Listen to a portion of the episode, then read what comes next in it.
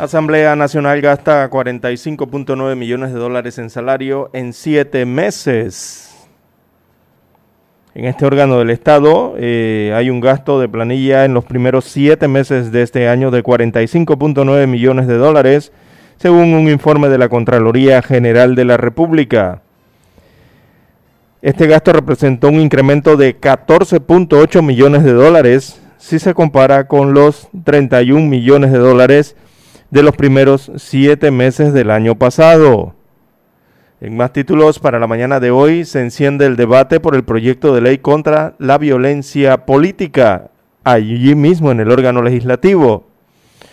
Y es la nueva disputa que se concentra en este proyecto de ley, el 394, que adopta medidas para prevenir, sancionar y erradicar la violencia política contra la mujer. Tribunal de Apelaciones con la última palabra en el caso de los pinchazos.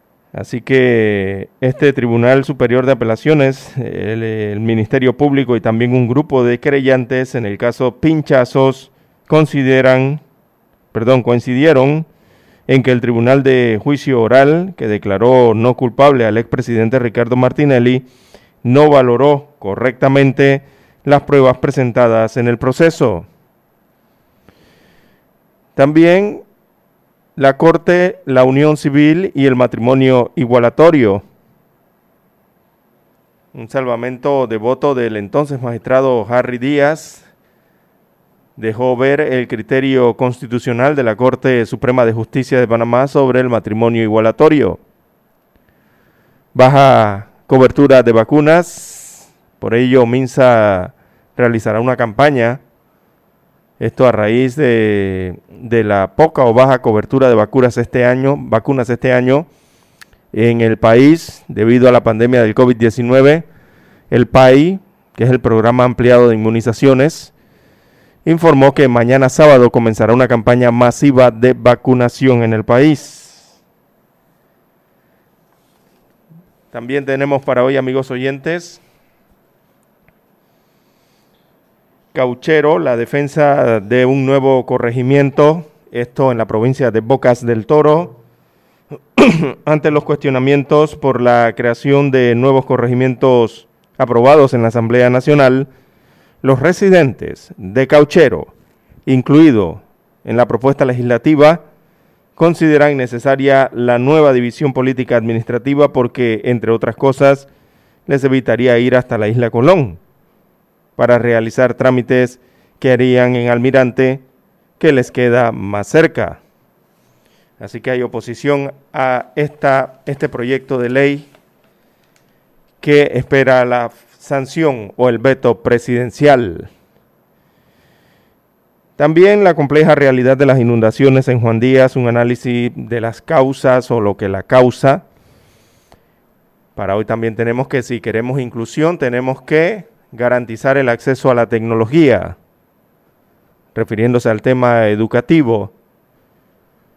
Los retos del sistema es cómo volver a la presencialidad el próximo año. Abogan los colegios privados por un acceso universal a la tecnología para evitar la inclusión de la, perdón, la exclusión de estudiantes. Bien, la ola de violencia no se detiene en Panamá. Lastimosamente, las páginas rojas tiñen de sangre las manos el día de hoy también. Acribillados en el portal Don Bosco, tierra de nadie. Claman por mayor seguridad en estos sectores ante los hechos de sangre y es como si fuera el viejo oeste. ¿Sí? Se disparan y se matan dos. En otro de los casos, registrado en Panamá Oeste. También tenemos amigos oyentes que votaron, despidieron, destituyeron, dieron de baja a dos policías que abusaron de una venezolana. También 20 doctores han caído en la batalla contra la pandemia COVID-19 en el país. Y casos insólitos condenan a uno por untar semen en la botella de su compañera. Insólito esto, ¿ah? La invitó a salir por cuatro años y como la mujer lo rechazó, quiso vengarse. La afectada notaba algo turbio en su envase de agua. A nivel internacional tenemos, amigos oyentes, los comicios en los Estados Unidos de América. Allá hay estados claves, eh, cómo está compuesto su electorado y por quién han votado antes. Bueno, le estaremos dando detalles aquí en el noticiero Omega Estéreo. En la mayoría de estos estados la población es blanca y ha cursado algún programa de la universidad.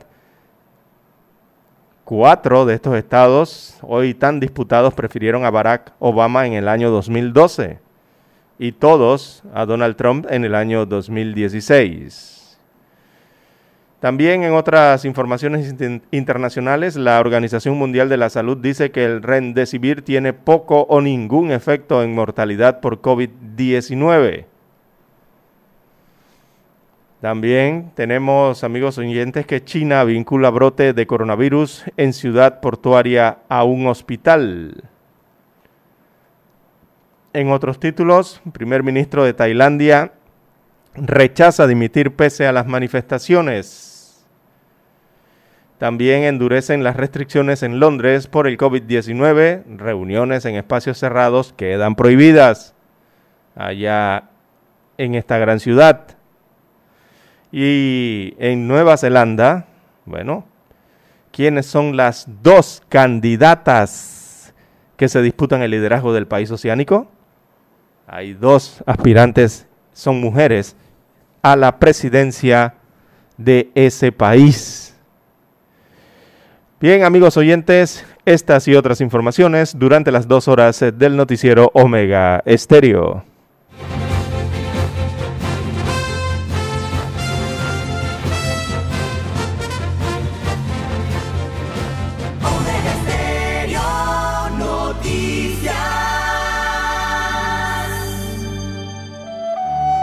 Para los que están enamorados. Hoy corté una flor.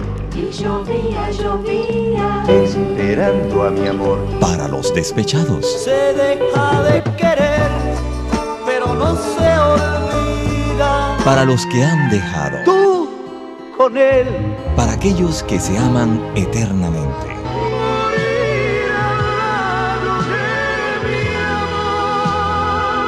Para los que hacen propuestas indecentes. Yo necesito saber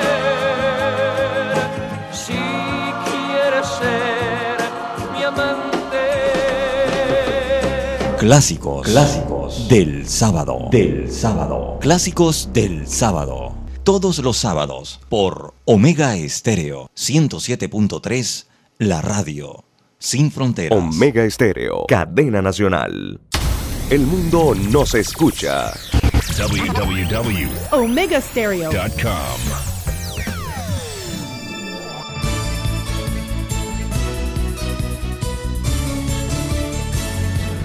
Omega Stereo Noticias.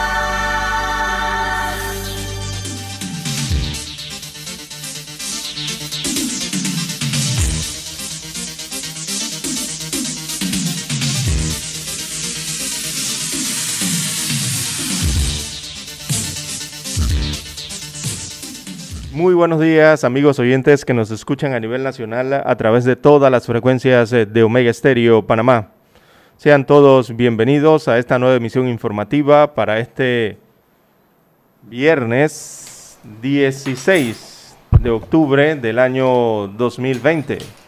En el control maestro nos acompaña Daniel Araúz, acá en el estudio 1 de Noticias. Juan de Dios Hernández Sanjuro. y este su servidor César Lara para llevarle adelante estas dos horas informativas con las noticias, los análisis, los comentarios, eh, las diferentes noticias locales y también las internacionales, las más importantes para hoy.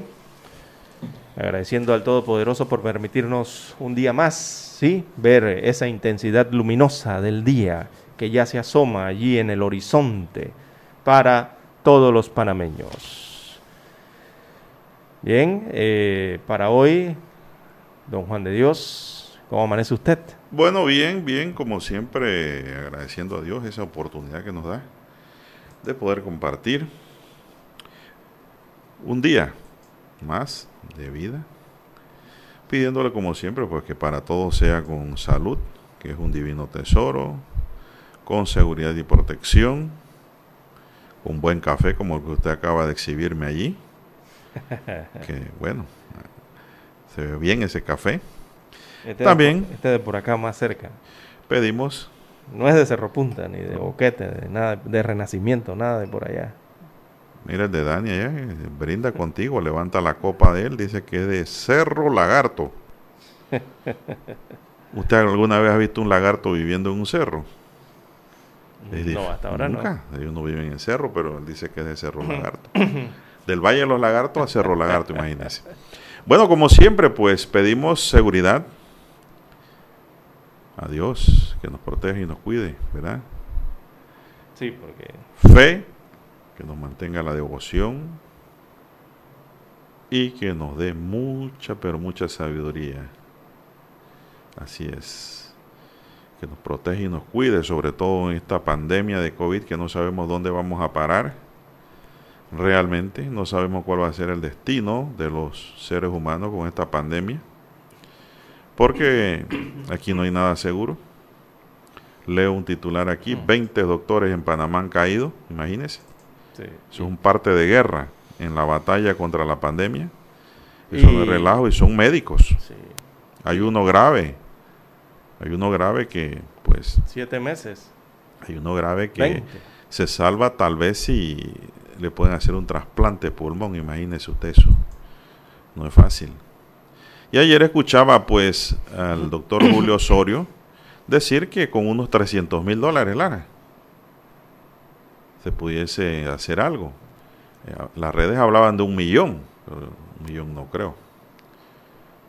Y yo creo que ya es hora de que el presidente Nito Cortizo y su equipo de decisión, pues meta la mano aquí porque este médico cayó trabajando, Lara. Él se, le- contagió de COVID y fue trabajando. Él estaba en el servicio de ambulancia. Y la cosa se le ha complicado y no, yo, yo creo que si yo fuera el presidente de la República, ojalá me esté escuchando, porque a veces escuchan, Lara, porque este es uno de los noticieros más escuchados en Panamá, Sí, increíble. Ayer recibía De también que sí. reportes. en todos lados, eh, y eso nos llena de satisfacción, Sí, es por la no. calidad, no es por otra cosa y por la independencia y rectitud con que tratamos en que las cosas eh, se lleven. Esto, alguien que sea los- las orejas o los oídos del presidente. Le diga, oiga, hay que ayudar a ese médico, vamos a complementar, porque ya tiene que haber recibido bastante platita en esa cuenta, la gente colaborando eh, para ver si salvamos al doctor. ¿Cuál es el apellido, Lara? Que la memoria se me quedó en el carro. Mm, Él es de La Pintada, tengo entendido. Pintada, del- sí, del pues. distrito de La Pintada. Él es. A buscar Ah, el apellido inmediatamente que lo tengo por aquí. De haber sabido acá. Oiga, Imagínense. pero qué difícil Acá me están diciendo que por qué no le llevo café. O sea, acá, es que- acá es que tienen que traer café. ¿A dónde? ¿A Chiriquí? Que llevo café. No, no, no, no. Dice que ¿por qué no llevo café? Que porque usted no trae su café. ¿Será? Debe ser, ¿eh?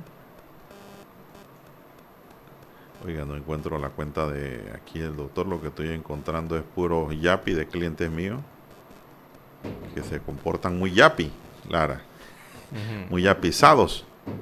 Aquí Él está, es. aquí está. él Doctor es- Mendoza. Ajá, Carlos. Mendoza, ¿no? Exacto, sí. Se llama como el decano. Es homónimo. Dani, un momentito, no te desesperes que es viernes, por favor. Carlos Mendoza, 31 años No, de edad. no, no, no provoque que ponga a Roberto ahí en, el tablero de controles. Cálmate, tranquilo, no te desesperes.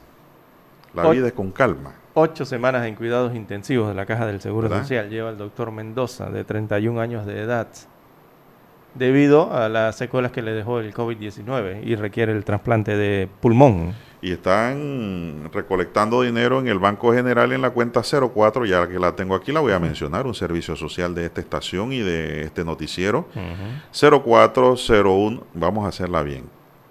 Cuenta de ahorros, de ahorros, ah, no es corriente, cuenta de ahorros 04-01-98-4305-46-7.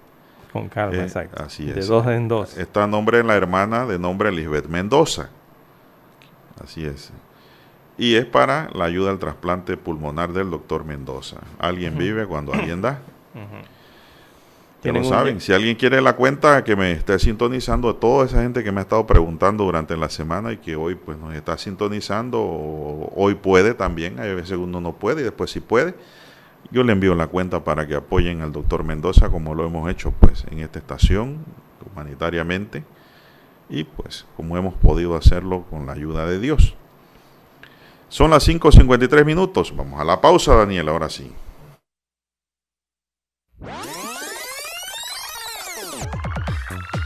Omega Stereo tiene una nueva app. Descárgala en Play Store y App Store totalmente gratis. Escucha Omega Stereo las 24 horas donde estés con nuestra nueva app.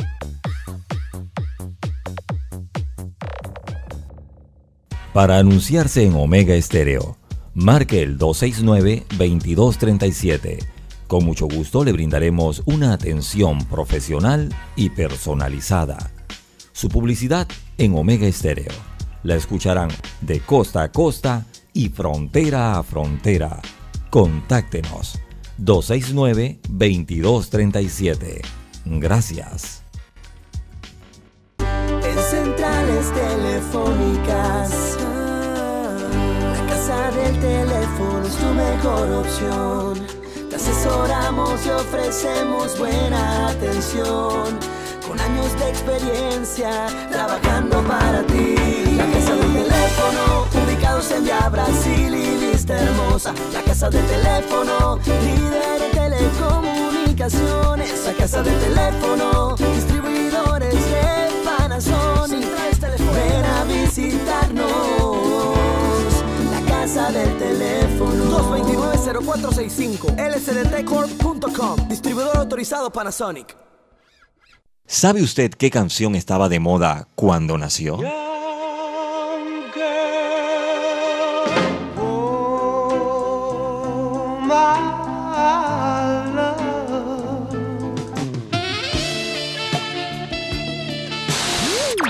Cuando el hombre llegó a la luna, ¿cuál era el tema que estaba sonando en la radio?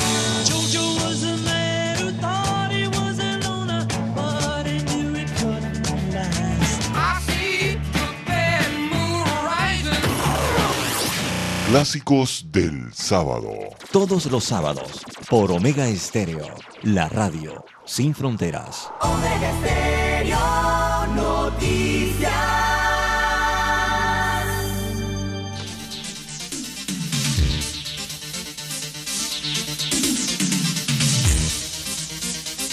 Avanzamos 5, 5, 5, 5, 5. Los 5, 5 en el tablero.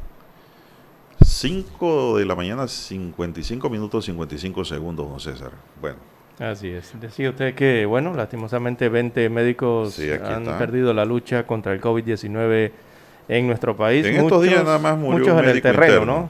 En estos días nada más murió un jovencito interno, no hace Sí. mucho, la verdad. Y allí, bueno, habría que mencionar eh, eh, cómo clasifican esto, porque le dan la información a uno de, por lo menos a los medios de comunicación social, de la cantidad de médicos.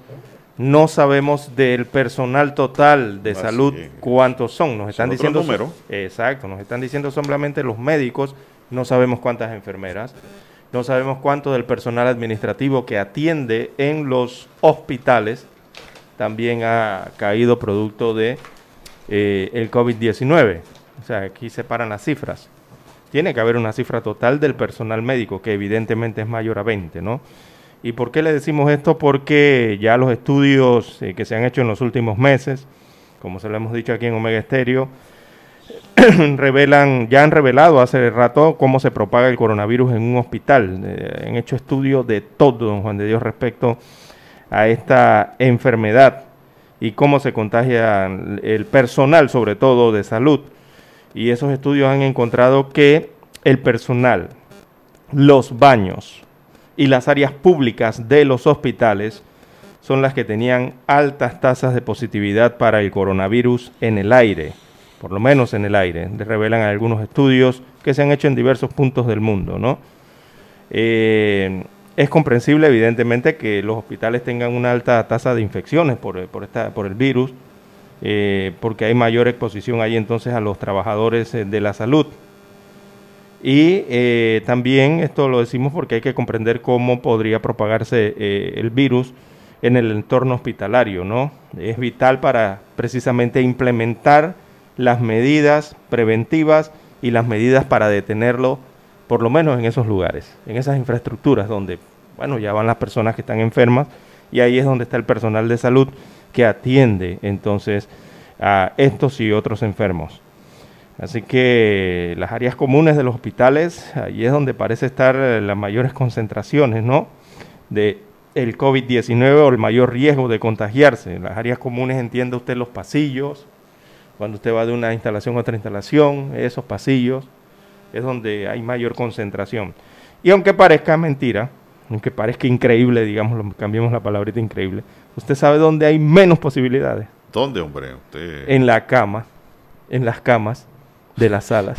ah, de las salas. De las salas. Parece, parece mentira, pero uno pensaría que donde están los enfermos de COVID, o sea que es en su cama hospitalaria y sus alrededores allí de la cama, es donde más riesgo uno tendría de contagiarse del virus y resulta ser que es el lugar donde menos riesgo hay. En la cama, ¿por qué en, la cama? En las camas hospitalarias. Ah, de hospitalarias. Hospitalarias. Eh, eh, eso tiene su motivo, tiene que ser por el tema de la limpieza, la higiene. Ahí es donde se toman mayores cuidados, se utilizan más mascarillas, guantes, el, personal médico utiliza más esto del EPI, eso, eso viene siendo el, el equipo de protección eh, individual o personal, esto que se coloca, ¿no? todas estas indumentarias eh, y eh, el aislamiento que se tiene dentro de las salas, ¿no? Especial.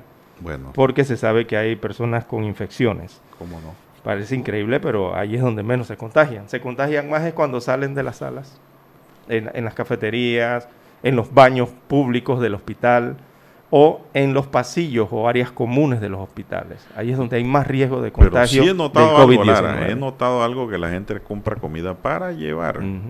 Yo me he sentado en algunas cafeterías o restaurantes porque, el estudio. porque, bueno, tengo que hacerlo.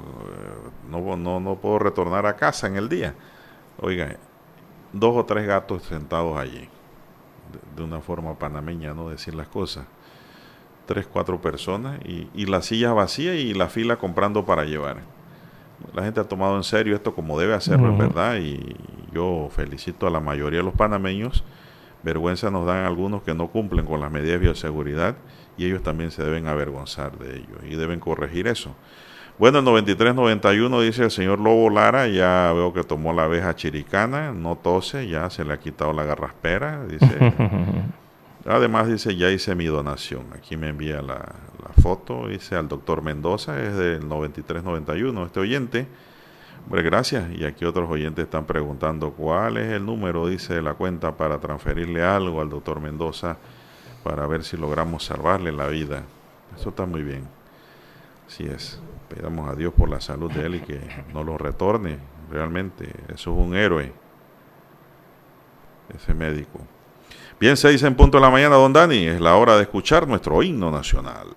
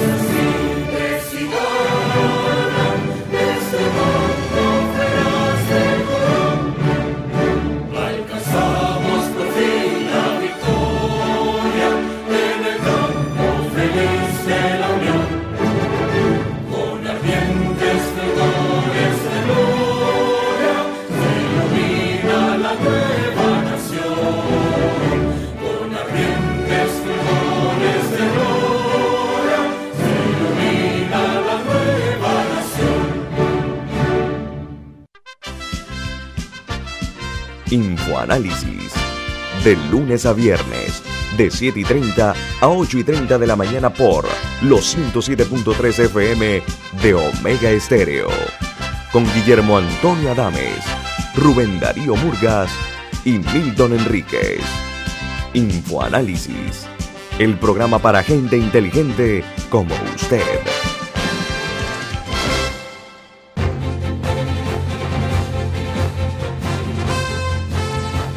Bueno, avanzamos, señoras y señores. Son las seis, cinco minutos. Están en sintonía de Omega Estéreo, cubriendo todo el país, con noticias, comentarios y análisis de lo que pasa en Panamá y el mundo. En dos horas de información, Lara, no hemos dado la dirección. Mire, la gente que nos escribe. Sí, hemos estado un poco ocupados con el WhatsApp. Sí, mi- sí, exactamente. mi número de WhatsApp para los oyentes es el doble seis 14 14 45. Repito, doble seis 14 14 45 para cualquier ah, información que usted nos quiera enviar de gran valía, información valiosa, importante, gracias. Y esto también para cualquier pregunta, consulta, eh, si está en mi- en mis manos, darle luces sobre algún problema legal que usted tenga, gustosamente le respondo. Entonces, a Lara está en el Twitter. Lara, ¿cuál es su cuenta? Estamos en las redes sociales, en la cuenta arroba César Lara R, arroba César Lara R, tanto en Twitter como en Instagram. Usted puede enviar allí sus mensajes, sus comentarios, sus denuncias, sus fotodenuncias, también el reporte de sintonía y el reporte del tráfico también, esos incidentes, accidentes, ya todo lo que ocurre sobre la vía. Usted puede colgar esa información allí que le puede servir al resto de los conductores. Bueno, oye, ¿dónde está la revista ella? ¿La tiene Dani allá? Eh, no, eso lo agarra Dani apenas llega. ¿Dónde está? ¿Estás leyendo? Revista ahí. ¿Te encanta? Sí, porque lo que quiero ver aquí es la fotografía de la modelo que nos ponen aquí en primera plana, Lara, del periódico. Una modelo peinada al estilo de antes, ¿verdad? estilo peli negra. Sí, Daniel, si la trae de nuevo para acá la revista, eh, desinfectela. ¿ah? Ah, sí, échele alcohol, ¿ah? no me va a traer Sí. esa revista ya. bueno, y lo que me llama la atención no es ganas de molestar ni jorobar a Dani, es que así era mi mamá Ya, No, no puedo cuando ver joven. imagen. Así es. Lo único que no tenía esa carga de tatuaje que tiene Esta mujer que sacaron aquí de modelo tiene todo el brazo, el pecho y la, el hombro lleno de tatuajes. Unos tatuajes bonitos, no son feos, no son flores y que le combinan con el vestido, pero eso antes no existía. No, y no Antes los tatuajes eran para los maleantes. Sí, para mí no debió existir nunca. No, eso es feo, eso es feo. Muy feo, eh, para mi concepto, ¿no? Muy personal en una mujer. Así es, bueno, así como esta foto me recordó el retrato de ella, miren, mi mamá era muy guapa, que Dios la tenga en la gloria. Mm, así es. Cuando jovencita, yo le decía a mi papá, oiga, usted jugó vivo, Te buscó y encontró. Seleccionó bien. Mi mamá, digo, oiga, bueno, que mi viejecita que me está escuchando en el cielo, un abrazo y un beso para ella. Bien, son las 6, 7 minutos, eh, más de 50 años de matrimonio, Lara, tuvieron. En aquellos tiempos, ¿no? Casi 60. Esto, mujer de una sola pieza. en las buenas y en las malas. Hay mujeres que dejan el plumero apenas hay problemas económicos. Hay otras que se fajan con el hombre. Exactamente. Esas que se fajan con el hombre son de verdad. Y las que hay que valorar. Sí, así hay que valorarlas. Además de ser mujeres, aún más. Así es, como no. Seis, ocho minutos, así es. Esto, ¿qué más le iba a comentar? Ah, me decía una vez una amiga, Clara. Yo le pregunto, ¿tú no cargas tatuaje en el cuerpo? Dice, ¿tú qué quieres ver? Digo, nada, te estoy preguntando, nada más. ¿Y por qué? Digo, bueno, porque yo veo que hoy día todas las chicas andan tatuadas, eh, otras que parecen un tigre todo rayado. Yo no sé por qué Dios no las mandó de tigre mejor, o de cebra. Sí, debió mandarlas a África de cebra, sí, se querían andar tatuadas. Dice ella, no. ¿Usted ha visto que alguna vez un BMW, un Mercedes-Benz, alguien le pone calcomanía? Digo, no, nunca. Dice, bueno, yo soy un Mercedes-Benz, un BMW, me dice. Yo no tengo por qué tener calcomanía. Deje calcomanía para otras marcas. Popular y esas cosas. Tiene toda la razón. Seis, nueve minutos, estamos en un viernes y pues contando anécdotas y haciendo las cosas diferentes para nuestros queridos y amigos y amigas oyentes. ¿Qué más tenemos, Lara? El COVID, no hemos dicho lo rápidamente aquí, los números que hay que darlos forzosamente porque estamos en medio de la pandemia, no hemos salido. Hay casos, dice aquí, pero no, casos totales. Acumulados.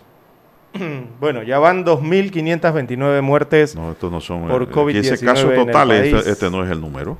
Casos totales deben andar por 122.000, por ahí arriba. Aquí no están hablando de un 98, esto tiene un error muy grave. Eh, será un porcentaje. Este es el diario La Prensa en su primera plana. Pero será un porcentaje.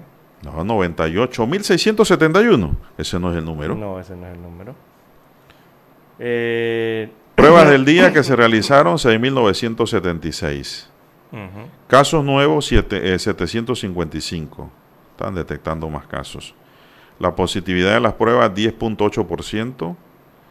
Esto, 10 fallecidos en las últimas 24 horas para sumar 2.529. Decesos acumulados a lo largo de la por pandemia. el COVID. Hospitalizados en sala, 684. Hospitalizados en unidad de cuidados intensivos, 124. En aislamiento domiciliario hay 20.409. La letalidad está en 2.1%. No sé si tienes un dato adicional a esto para invertirlo. Eh, bueno, algunos corregimientos en los que ayer se reportaron más contagios eh, respecto a las pruebas que se realizaron. Bueno, Puerto Caimito registró 22, Santiago eh, de Veraguas y Juan de Móstenes, Arosemena acá en Arraiján, en Panamá Oeste, 19 cada uno. El río Sábalo, eso tiene 18 allá en Darién. El Cerro Silvestre en Arraiján, Panamá Oeste. También eh, Guivale y Volcán tienen 17 cada uno. 24 de diciembre el corregimiento y Vista Alegre, allá en Panamá Oeste también 16 comparten cada uno. Pacora y Bellavista 13 cada uno eh, de positivos ¿no? en, las últimas 24 horas. José Domingo Espinar 13 también. Cativá, Pueblo Nuevo, y Tocumen 12 cada uno, 12 casos nuevos cada uno en las últimas 24 horas. Belisario Frías en San Miguelito y Chilibre, acá en el distrito de Panamá, eh, registraron 11 casos según las pruebas practicadas y reveladas eh, sus resultados en las últimas 24 horas, por lo menos revelados sus resultados. Eh, ayer los médicos del Hospital Santo Tomás, don Juan de Dios, eh, despidieron con una calle de honor al galeno Fanor Cabrera, quien falleció a causa del COVID-19. Así que le hicieron este homenaje póstumo, ¿no? De sus compañeros del Hospital Santo Tomás en el día de ayer. Bueno. Lastimosamente cayó, eh, no pudo superar el COVID-19. ¿Médico joven? Sí, un médico jovencito. Imagínese usted cómo anda esto que el COVID no perdona edad, no tiene la gente que no, que los viejitos, que viejito. El, COVID, el que se lo puede llevar, se lo lleva. Hay que tener cuidado. Dice Melissa, usted se escucha al aire cuando ustedes tiran alcohol y eso me encanta. Sí, sí, aquí, Gracias a Melissa que se bajó del bus con el doctor Mendoza. Bueno, son paisanos. Apoyando a su paisano en la donación a la cuenta que hay para que ver si podemos salvarlo. Eso es lo que queremos salvarlo. Pero yo llamo al presidente Nito Cortizo que haga algo por esto. Oiga, esto no es mucha plata, como decía el doctor Julio Osorio. Vamos a arrancar con unos 300 mil, eso varía el, costo. Y hasta donde se pueda, ¿no? Así es. Ahí no hay que escatimar esfuerzo. Yo creo que todos unidos podemos salvar al doctor Mendoza y el presidente que tiene allá nuestro dinero, Lara, de los impuestos que pagamos. Yo voto en la junta directiva de este país, porque soy socio. Usted también es accionista. Claro, como Y accionista que saque de la bolsa y se ponga en contacto con la gente y mandemos al doctor rápidamente, porque está respirando con un ventilador mecánico, a que le hagan el trasplante de pulmón, a lo que Dios quiera, pero el peor esfuerzo es el que no se hace, Lara hay que luchar. Eso sí estamos claros. Son las 6:14 minutos. Bien, rapidito el estado del tiempo, o vamos a la pausa. Bueno, vamos a la pausa y les traemos el estado del tiempo para el día de hoy. Y eh, bueno, también que se preparen algunos, porque don Juan de Dios van a utilizar la tarjeta de débito para cobrar pensión, pensión alimenticia. Contraloría. Para anunciarse en Omega Estéreo marque el 269-2237. Con mucho gusto le brindaremos una atención profesional y personalizada. Su publicidad en Omega Estéreo. La escucharán de costa a costa y frontera a frontera. Contáctenos 269-2237. Gracias. Omega Estéreo presenta el reportaje internacional vía satélite desde Washington. Bolivia ingresó desde hoy al denominado silencio electoral, un periodo de tiempo en el que la ley del régimen electoral prohíbe actos proselitistas, propaganda política y el llamado al voto con el objetivo de darle al elector un espacio de reflexión. En las últimas horas, los candidatos a la presidencia de Bolivia cerraron sus campañas en diferentes partes del país, utilizando consignas triunfalistas, caravanas, masivas concentraciones y hasta lágrimas en los discursos. Luis Arce, candidato del movimiento al socialismo favorito en la preferencia del electorado según las encuestas, dijo que ganará con el 50% de los votos. Pensaron que iban a matar al movimiento socialista y aquí en el alto les decimos, aquí estamos y estamos vivos. El candidato de Comunidad Ciudadana, Carlos Mesa, segundo en la intención de voto, optó por un cierre vía streaming para agradecer el apoyo de sus seguidores, mientras Luis Fernando Camacho de Creemos y tercero en la preferencia electoral congregó a una multitud en Santa Cruz.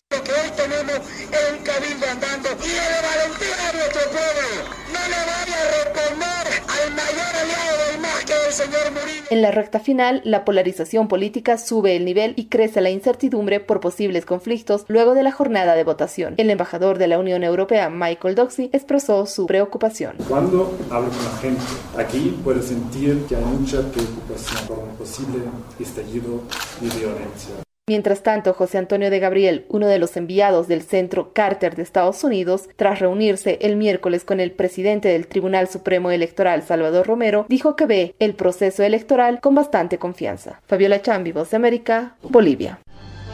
Omega Estéreo presentó el reportaje internacional vía satélite desde Washington. Lavarse las manos y frotarlas con agua y jabón por 20 segundos es obligación. Si tiene síntomas como fiebre, dolor de cabeza y dificultad para respirar, marque el 169. Este es un mensaje de Omega Stereo. Esta es Omega Stereo.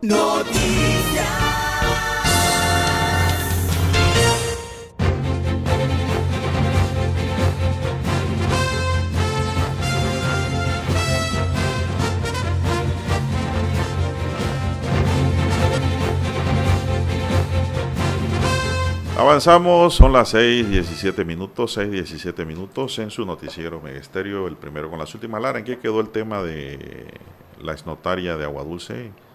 Creo que... No he recibido mayor No, información en las últimas 24 horas. Si usted no lo busca, no viene a usted. Si Mahoma no, ¿cómo es que dice? Si Mahoma no va a la montaña, la montaña tiene que ir a Mahoma.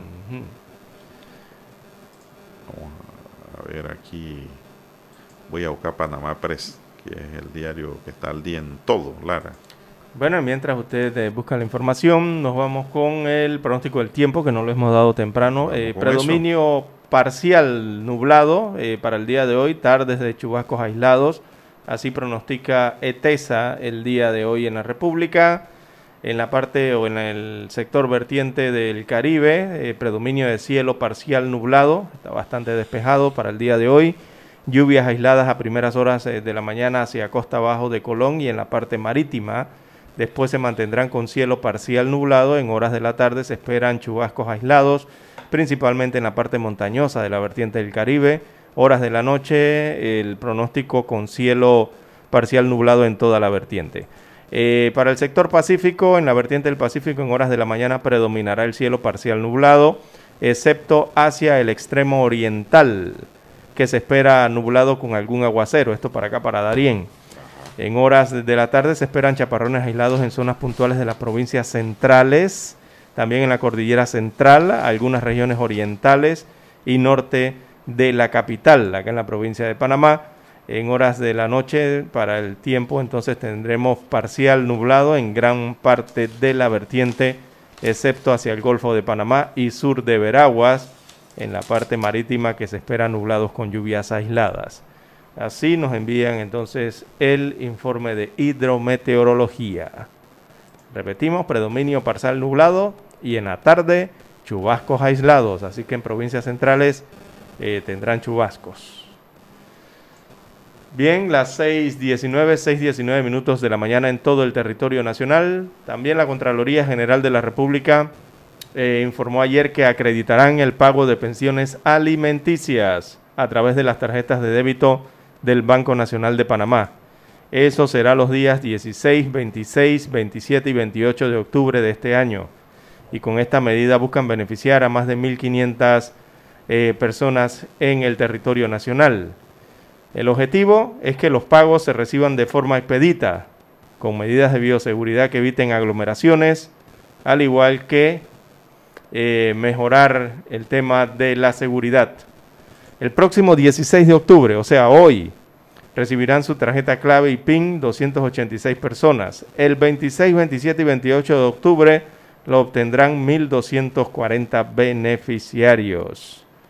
Así que se informa que en el proceso de, de, acreditación aún faltan 300 personas por actualizar sus datos en el sistema y se comunica que si aún reciben el pago a través de cheques, tendrán que actualizar sus datos para adquirir este beneficio. Así que los que aún no se han acreditado en este tema del pago de las pensiones alimenticias a través de la Contraloría General de la República, eh, lo mejor es que se acerquen a sus oficinas para actualizar sus datos.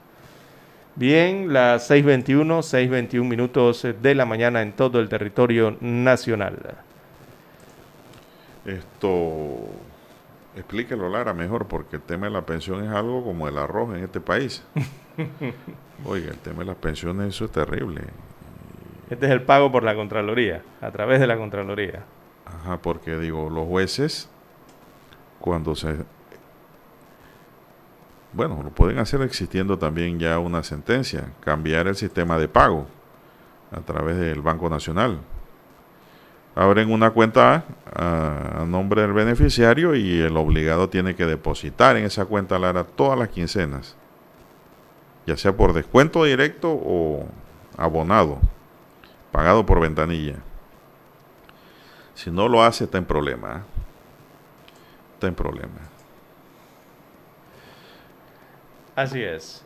Bien, las 6.22, 6.22 minutos de la mañana en todo el territorio nacional. Bueno, ayer Crítica Libre hablaba de que Lara se le dio medida cautelar, distinta a la detención provisional a los seis abogados y a la exnotaria de Agua Dulce, a raíz de las investigaciones que se están adelantando por el hecho de una transferencia de una finca de 42 hectáreas.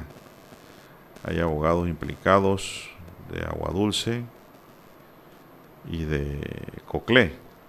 Son imputaciones parciales y sin detenciones carcelarias entonces. Sí, son sí, pero el proceso está abierto. Uh -huh. Y está corriendo. ¿Tienes algo allá? Bueno, ayer de manera se informaba, Ayer fue la audiencia de imputación de cargo. Sí, eh, se declaró ilegal la conducción y la aprehensión. Fueron declaradas ilegales. Uh -huh. No hubo cargos por asociación ilícita, pero sí imputación por delitos de falsificación de documento público, también por estafa y se impusieron medidas eh, cautelares de notificación y prohibición de salida del país. Eh, el defensor, allá Julio Pinzón, cuestionó el despliegue de la Fiscalía que llegó a detener eh, a 13, no, llegó con 13 unidades de la Policía Nacional a detener unas personas, según este defensor, de un caso que ya tenía dos años bajo investigación. Alega que hay una escritura con huellas dactilares en la escritura y las fotos de las personas que vendieron originalmente estos terrenos y hasta hubo algunos abonos. ¿Dónde quedan esos terrenos? Esos terrenos quedan en el sector de la Colorada, eso queda en San Francisco de la provincia de Veraguas. Es un lugar que le llaman Chorrillo, dice. Mm. Allá, no sabía que había un lugar así. Algún chorrito ahí por ahí. Eh, bien, esas personas ahora alegan que no vendieron los terrenos, según el defensor. Y se formó todo un escándalo, según el defensor. Que Así no que, lo vendieron. Que dicen que no lo vendieron nada. Entonces los terrenos ya han sido vendidos a terceras y a cuartas personas. Mire usted, ya está en manos de otras Pero personas. Si no lo vendieron, ¿qué hicieron? ¿Por qué se transfirió la propiedad? Eso es lo que están investigando, lo que está bajo investigación Ahora, y desde lo, hace dos lo, años. Los supuestos vendedores, Lara, no sabían firmar. Quiere no, decir, colocaron huellas. Quiere decir que no saben leer ni escribir. Mm, exacto. Lo más probable, son analfabetas. Eso es un problema. Eso es un problema. Cuando esas cosas suceden, ¿no? Esto. Yo como abogado, Lara, me cuido en que no me suceda esto. ¿Cómo? Fácil. Busco un familiar que sepa leer y escribir. Y allí quede en la escritura que fue asistido por Juan. Pérez, que sabe leer y escribir perfectamente el idioma español porque es profesor, porque es médico, porque es ingeniero, porque es lo que usted quiera, con estudios.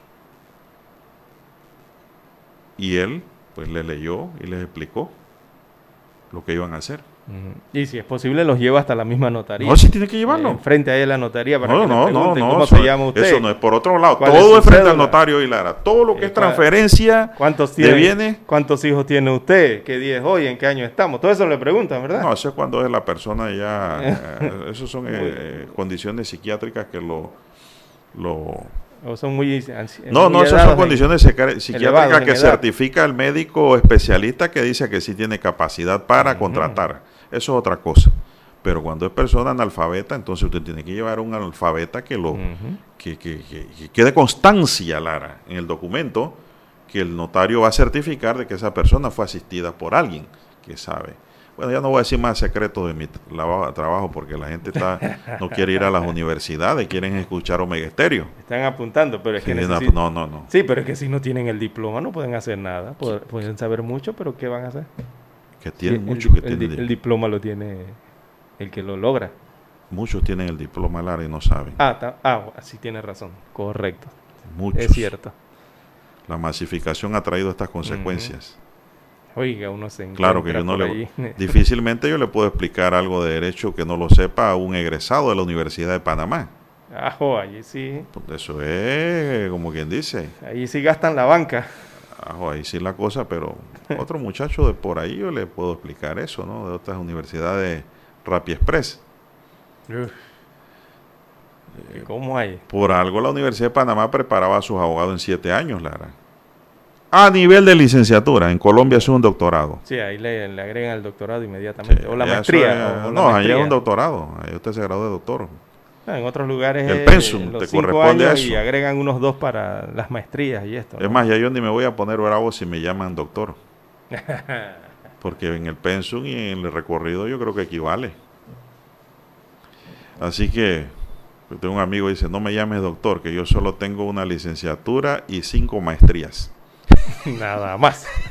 Pero no me llames doctor porque no lo tengo, dice. No, y eso que no les digo los diplomados, que Ah, están antes de la maestría.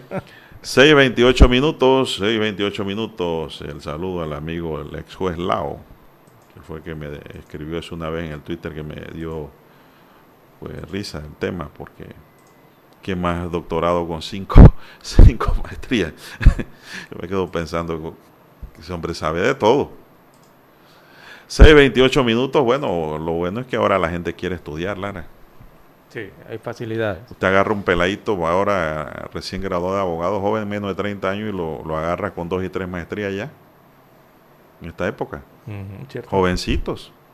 Porque ya vienen incluidas, ¿no? Prácticamente con Y yo, y yo se lo digo no por mí, no, a mí me, las cosas me han costado mucho, sino por ejemplo por mi hija. ¿No? Orgullo de padre, como dice don Guillermo, me hace decir estas cosas. Terminó su estudio en la Universidad de Panamá y se ha enganchado en dos y tres maestrías y posgrado y de todo, porque han convertido el estudio en parte de su vida. Y es bueno. No es malo, es bueno. Un buen abogado debe saber de todo. De todo. Eso me lo enseñó el doctor Marco Tulio Hernández. Son las 6.29 minutos. Vamos a hacer una pausa para escuchar el periódico porque hay mucho material que dar a conocer. Presentamos Escuchando el periódico. los titulares de primera plana de los diarios locales de hoy.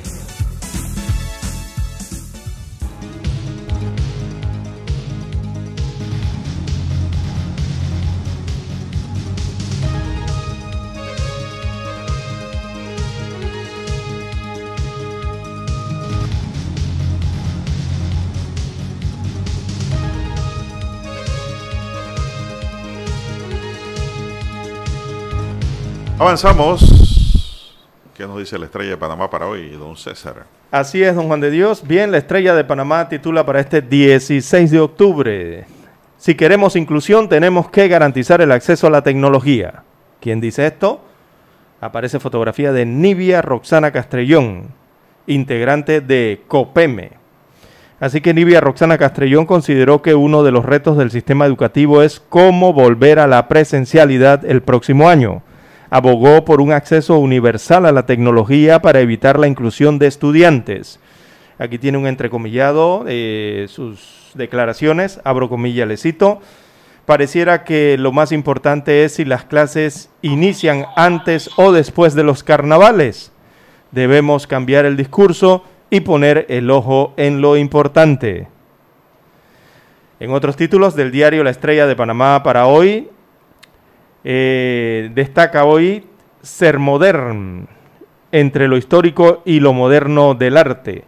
Bueno, ubicado en la ciudad de Ankara, eso queda en Turquía, en Europa, el Museo Ser Modern o Ser Modern es uno de los principales centros de arte moderno y conjuga la arquitectura de 1920 con la modernidad. Reportaje interesante en la página 2B de la Estrella de Panamá. También para hoy, futuro legal de Martinelli en caso pinchazo se despejará el próximo 20 de noviembre. Esa era la audiencia. Eh, destaca hoy en la estrella de Panamá el proyecto Ciudad, hoy es viernes.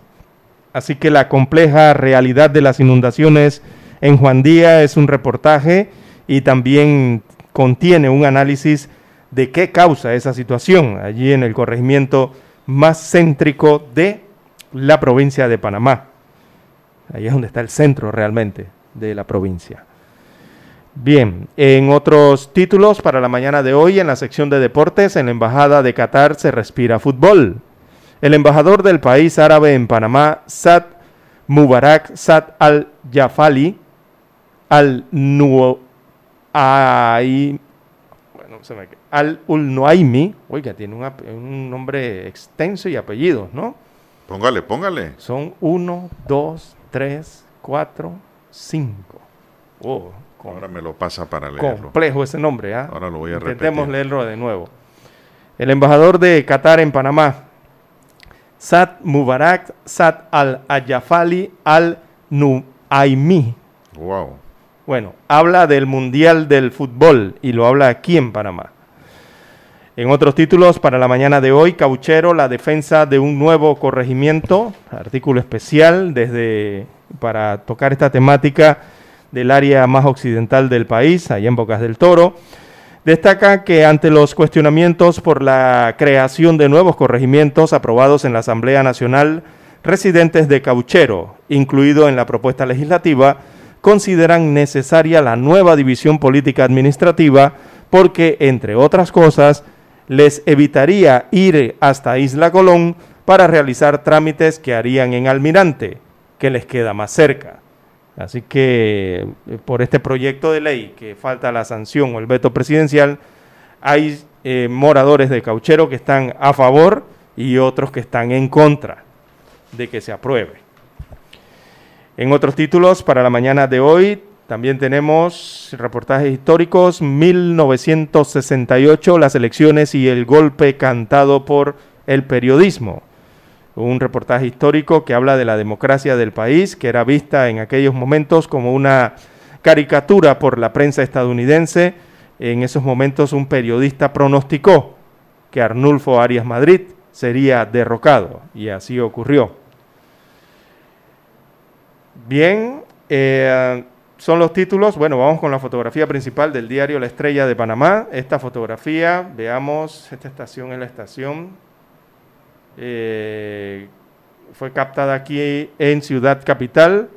Muestra un grupo de jóvenes que se tomaron las calles citadinas con su break dance para llevar eh, un poco de alegría a los transeúntes y como forma de generar ingresos económicos con la ayuda de las personas. Así que están allí en una intercepción con el baile, este tipo de cultura y que lo utilizan eh, para su sustento. Bien, son los títulos que presenta hoy la estrella de Panamá en primera plana. Revisemos ahora los titulares que nos traen portada el diario La Prensa. Bueno, la prensa nos dice para hoy, amigos y amigas, Asamblea Nacional gasta 45.9 millones de dólares en salario en solo siete meses. El desembolso de la planilla en el legislativo representó un aumento de 14.8 millones frente a 31.8 millones gastados en los primeros siete meses de 2019. Yo creo que hay mucho despilfarro, Lara. Hay mucho despilfarro allí. La Asamblea Nacional tuvo un gasto de planilla en los primeros siete meses de este año de 45.9 millones de dólares según el informe de Contraloría. Ese gasto representó un incremento en 14.8 millones de dólares si se compara con los 31.1 millones de los primeros siete meses del año pasado. Más titulares. Se enciende el debate por proyecto de ley contra la violencia política. La nueva diputada de la Asamblea, la nueva disputa, perdón, de la Asamblea Nacional se concentra ahora en el proyecto de ley 394 que adopta medidas para prevenir y sancionar y erradicar la violencia política en contra de las mujeres.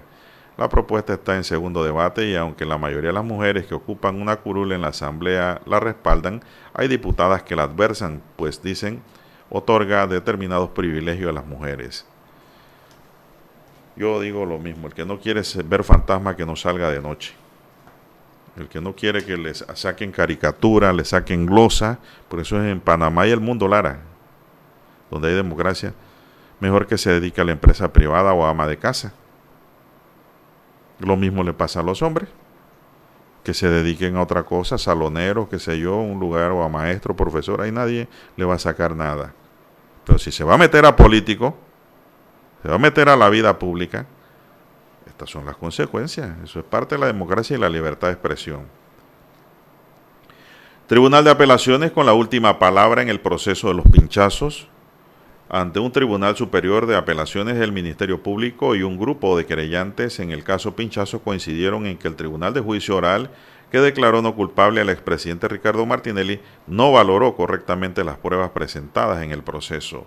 Especialmente dijeron el tribunal desestimó los aportes de testigos protegidos, quien reveló detalladamente la manera como se espiaba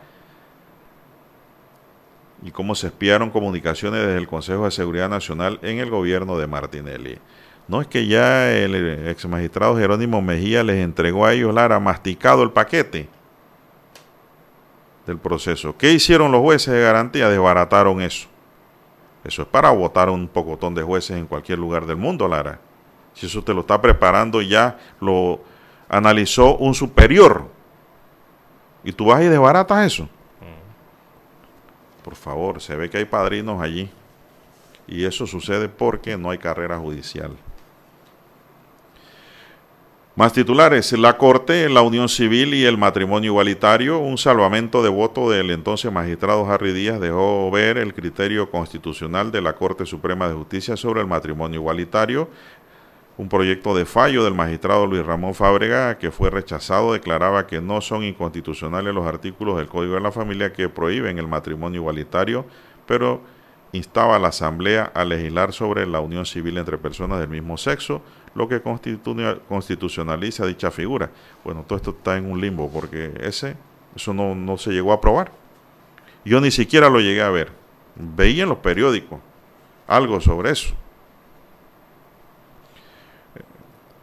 Nadie, nadie se hace responsable de esa noticia, Lara. Nadie la firma del diario La Prensa. Cuando es así, el director es el que asume la responsabilidad, ¿no?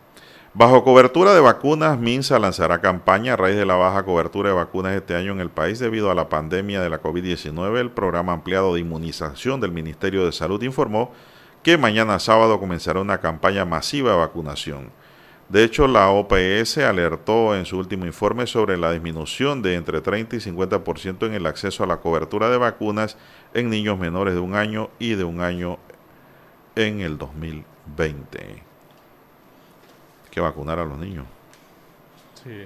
Espocapaz toma el pulso a una economía en crisis y también pues los resultados del COVID-19 que nos hablan de 10 fallecidos en las últimas 24 horas para un total de 2.529, letalidad 2.1%. Amigos y amigas, estos son los titulares de primera plana del diario La Prensa y concluimos así con los titulares de los periódicos principales que circulan a nivel nacional. Vamos a una pausa y regresamos. Hemos presentado Escuchando el periódico. Los titulares de primera plana de los diarios locales de hoy. Esta es Omega Estéreo.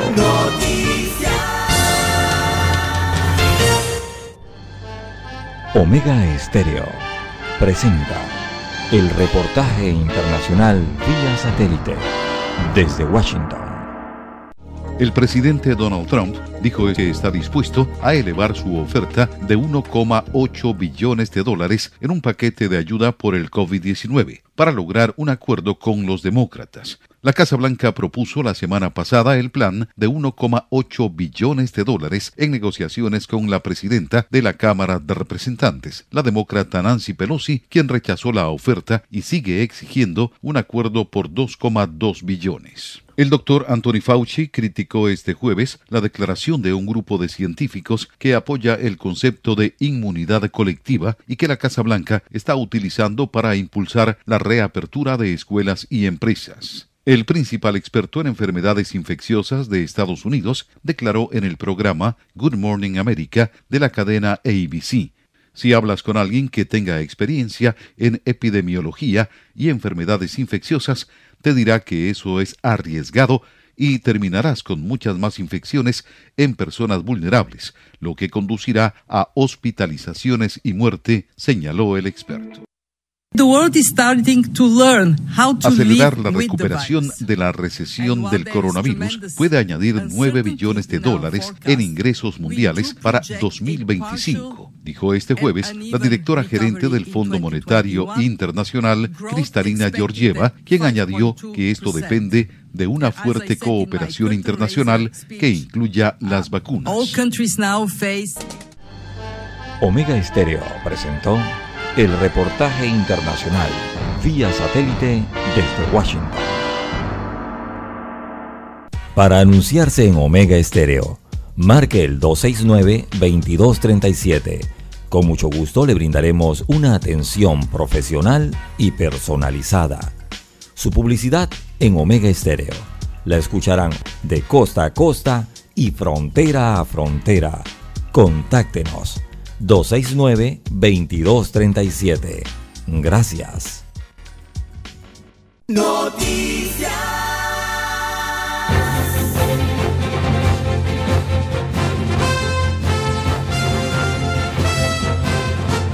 Son las 6:44 minutos. Corrección para Lara. Aquí dice un oyente del 7133. Lara. Dice: Turquía no es de Europa, Lara. Dice el oyente. ¿Tiene usted una respuesta? ¿De dónde es Turquía? Si no, yo se la doy de una vez. Bueno, yo le digo al, oy- al oyente que sí, Lara tiene razón. Turquía es un país que se extiende desde Europa Oriental, desde Europa Oriental hasta Asia Occidental. Desde el este, ¿no? Así es, con conexiones culturales con el antiguo imperio griego. Lara sí tiene razón. Por eso hay un Parte de ese arranca en Europa. Por eso hay un gran puente que se observa mucho ahora en unas televisi- eh, producciones televisivas turcas aquí en Panamá, de novelas. El gran puente allí Bueno, que conecta Si arranca en Europa. Europa con Asia. Bueno, dice el oyente Y que el no. estrecho que existe allí. La verdad es que no. Y el estrecho es lo que existe, yo ¿no? entiendo. De. Es lo que yo entiendo. Es Europa, es europeo. Es un país que se extiende desde Europa Oriental. ¿Será que Europa Oriental, para efectos del mapa, Eurasia. es un límite?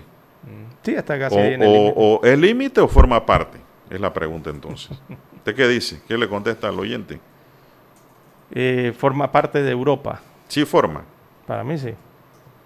Eurasia. Europa, ¿de dónde está Eurasia? El límite entre ambos Ya, eh, nadie, continentes. ya nadie habla de Eurasia, ni Oceanía. Lara. Sí, ¿Se acuerdan que eso nos lo hablaban en, el cole en la primaria? Europa, Y Asia y. Oceanía. Sí. Son las 6:46 minutos. ¿Tiene algo usted lo que está pasando en, en los Estados Unidos? Bueno, Lara, este apellido, este nombre del embajador sí está Eh, duro de, de- de mencionar. Le llamó ¿eh? la atención. Sí, porque usted Es lo que- estaba leyendo, es un Sí. nombre largo, el del embajador de Qatar. Sí, eh, Se llama, Esos nombres hay que... voy a tratar de, de leérselo, Lara. Uno los saca aparte Voy a tratar. y los separa. Separa por... Bueno. Tratar de No, separar pero por que siglas, eso- eso- para poder leerlos mejor. Ah, pero eso no es así, porque le Pero- cambia el sentido del nombre. Es como si usted le pusieran.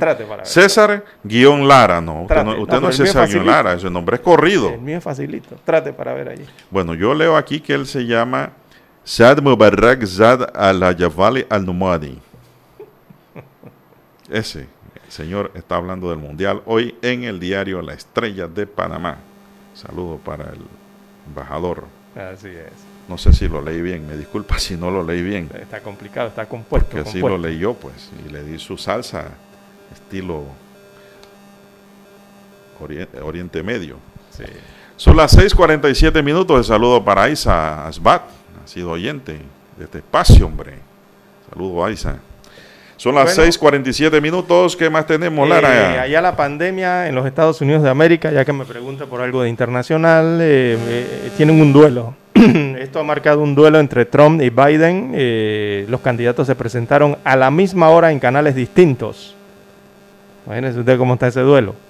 Mientras el presidente norteamericano defendió su labor eh, conte- conteniendo entonces el avance del coronavirus, según dijo, el candidato demócrata lo acusó de no hacer nada y al mismo tiempo y en el mismo minuto y en los mismos segundos, pero en canales distintos de televisión. Mire usted la disputa hasta cómo la miden y cómo la llevan, ¿no? Así que el presidente norteamericano ofreció eh, una cerrada defensa de su gestión de la pandemia del COVID-19 en un evento televisado, mientras que Joe Biden, su rival en las elecciones, eh, lo dijo en un foro transmitido simultáneamente por otra cadena y en ese foro lo acusó de no hacer nada al presidente. Estamos llegando al final, dijo Trump, eh, un lenguaje bastante optimista, a pesar del reciente aumento de casos en el país, dijo en la NBC, canal local en los Estados Unidos. Dice que ha hecho un trabajo fantástico Donald Trump, se dice el mismo, ¿no? Las vacunas están llegando y los tratamientos están llegando, dijo, se dijo el mismo Donald Trump. Por su parte, el candidato demócrata eh, Joe Biden dijo en la cadena ABC, también local en los Estados Unidos, estamos en una situación en la que tenemos más de 210 mil muertos, ya están en los 220 mil, ¿y qué hace el presidente? Nada, dijo Biden.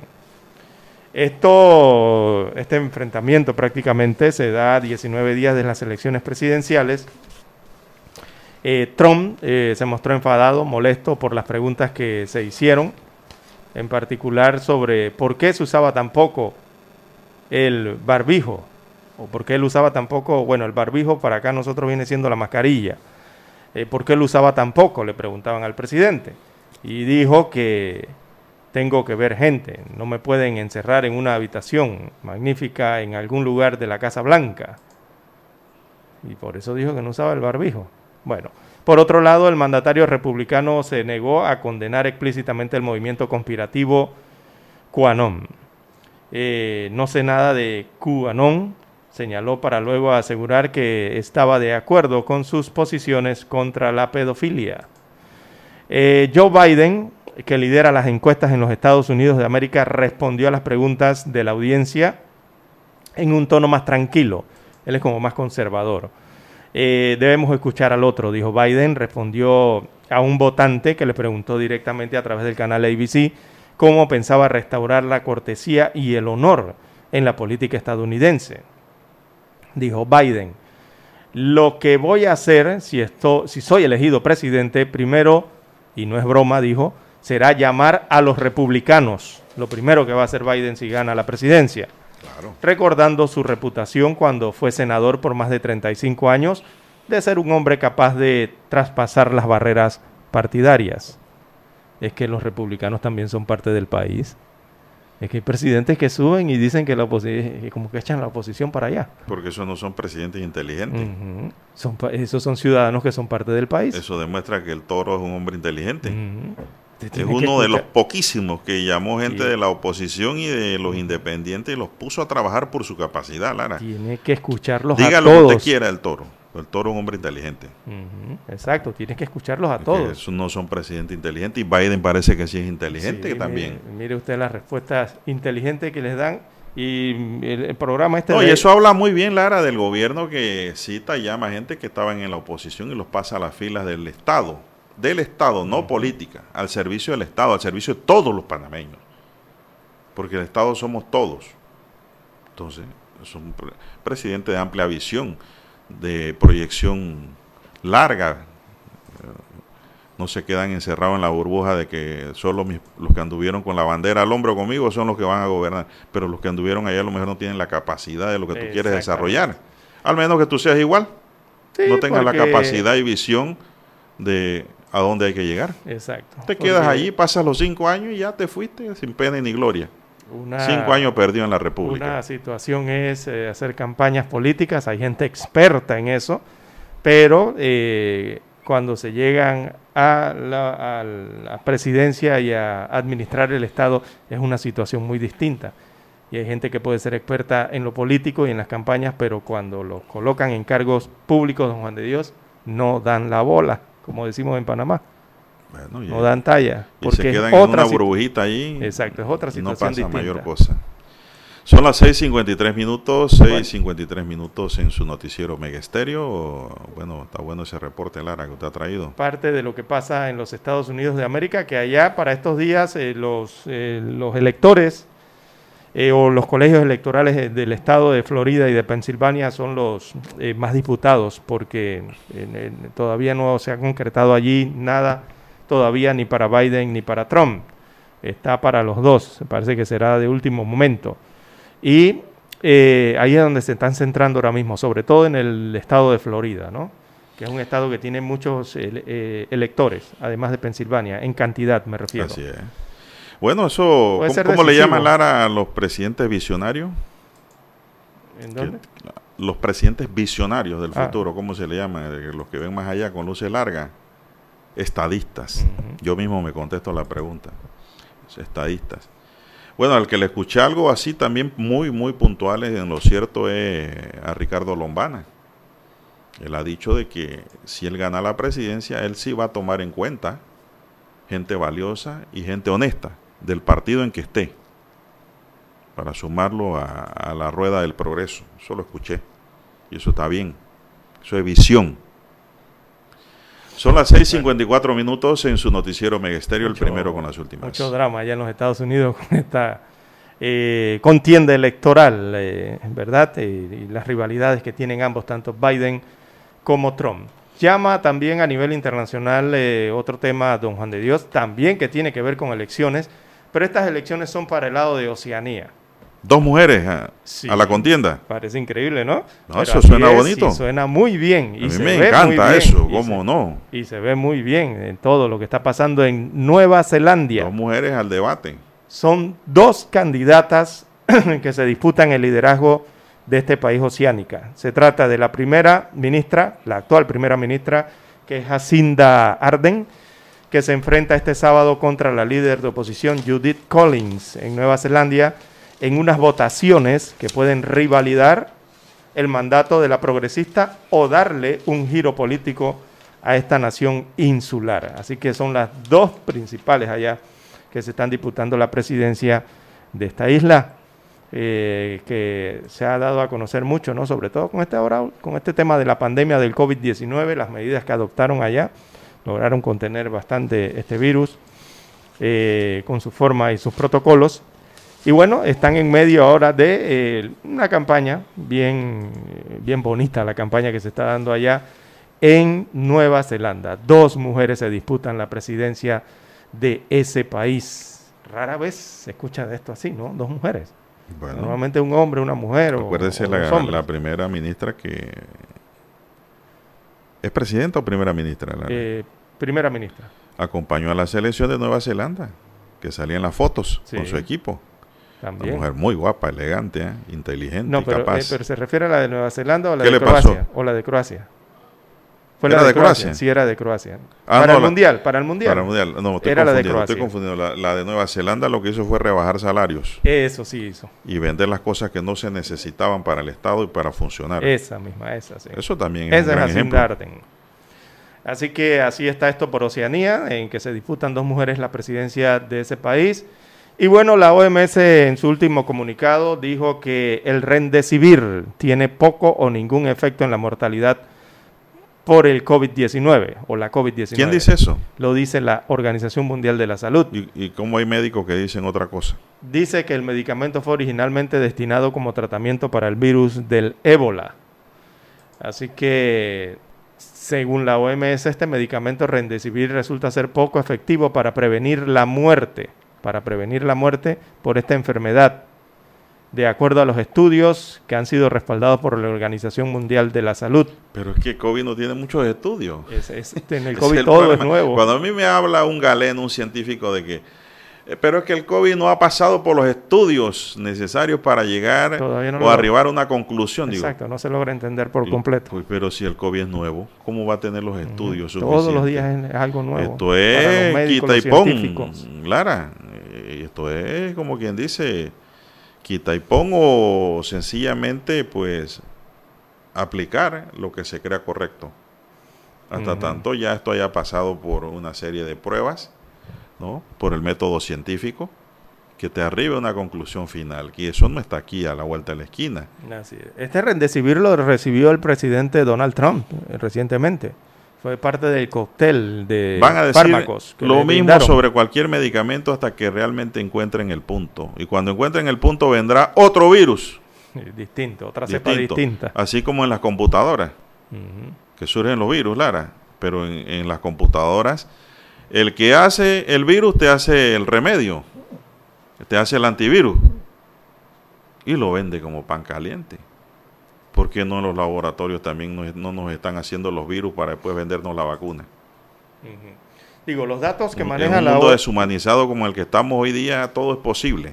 Los datos que maneja la, la OMC, eh, perdón, OMS, eh, dicen que aún no han sido revisados por otros médicos eh, estos datos que se manejan sobre el Rendecibir antes de publicarse en una revista científica, que ahí es donde ya se termina de comprobar. Todos los datos parecen contradecir al menos dos grandes estudios norteamericanos que se han hecho con este medicamento que mostraron que el Rendecibir podría reducir la duración de las hospitalizaciones de pacientes eh, por la COVID-19. Pero eh, todo eso está en revisión todavía, no, se ha comprobado ah, totalmente, ¿no? Y ahí viene entonces la polémica de si funciona o no. Recordemos que muchos países a nivel internacional eh, han optado por utilizar el Rendecibir. Incluso Panamá ha optado por utilizar el Rendecibir. Es más, hizo recientemente una, una licitación enorme de, mucho dinero para adquirir muchas dosis de Remdesivir. Usted puede, eh, eh, la, OMS puede decir lo que quiera, pero en el caso de Panamá, una vez se han empezado a preparar estos cócteles, ha disminuido el número de muertes y han disminuido el número de UCI, Lara. ¿Que hay más contagios? Sí, hay contagios. Pero algo está ocurriendo en Panamá con los cambios que ha dado Lara. y los que dicen que no es efectivo, bueno, Mejor era antes, cuando no se tomaba nada, nada más acetaminofén y teníamos 30, 40 muertos, ¿no? Y 180 en cuidados intensivos. No.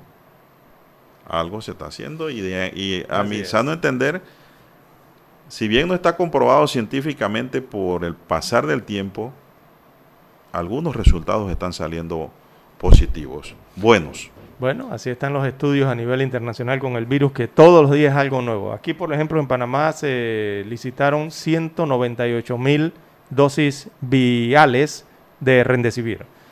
Bueno, son las 7 en punto de la mañana, vamos a Washington y volvemos.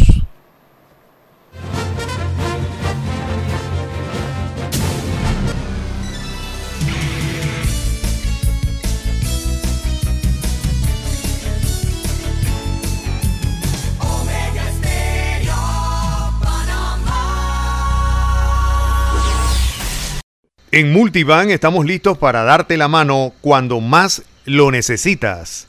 Multivan presenta la buena noticia. Ayer se inauguró la primera edición virtual de la Feria de la Construcción Inmobiliaria CAPAC Expo Habitat 2020 organizada por la Cámara Panameña de la Construcción. La pandemia del nuevo coronavirus obligó al gremio de la construcción a celebrar la feria de manera virtual, pero hay expectativas positivas en el sector porque antes de la, inauguración había un registro de 12.000 personas y empresas y se espera un total de 20.000 visitantes ahora, tanto locales como internacionales, que podrán conocer la oferta de 150 proyectos de vivienda. Ahora se hará desde su casa de manera cómoda, sin aglomeración. El evento contará con 117 expositores entre promotores, inmobiliarias, bancos y empresas de construcción e insumos. Se esperan transacciones hipotecarias entre 40 y 60 millones de dólares con la venta de cerca de unas mil unidades de vivienda. La feria se podrá visitar en la plataforma de internet www.feriascapac.com y estará disponible las 24 horas del día hasta el 25 de octubre. Y esta es una excelente noticia. En Multibank estamos listos para darte la mano cuando más lo necesitas. Ven y cuéntanos hasta dónde quieres llegar. Consolidar tus deudas, comprar ese carro que tanto te gusta, planificar tu futuro a corto y largo plazo. Vamos, es el momento. Te esperamos para ofrecerte las mejores opciones para cada etapa de tu vida. Multibank, 30 años de experiencia a tu lado. En Multibank estamos listos para darte la mano cuando más lo necesitas. Multibank presentó la buena noticia. Para anunciarse en Omega Estéreo, marque el 269-2237. Con mucho gusto le brindaremos una atención profesional y personalizada. Su publicidad en Omega Estéreo. La escucharán de costa a costa y frontera a frontera. Contáctenos 269-2237. Gracias. Nosotros investigamos profundamente para informar mejor. Eso quiere decir que en cada corregimiento, como en todo el territorio nacional, nuestros oyentes conocen la verdad completa de lo que ocurre en Panamá y el mundo.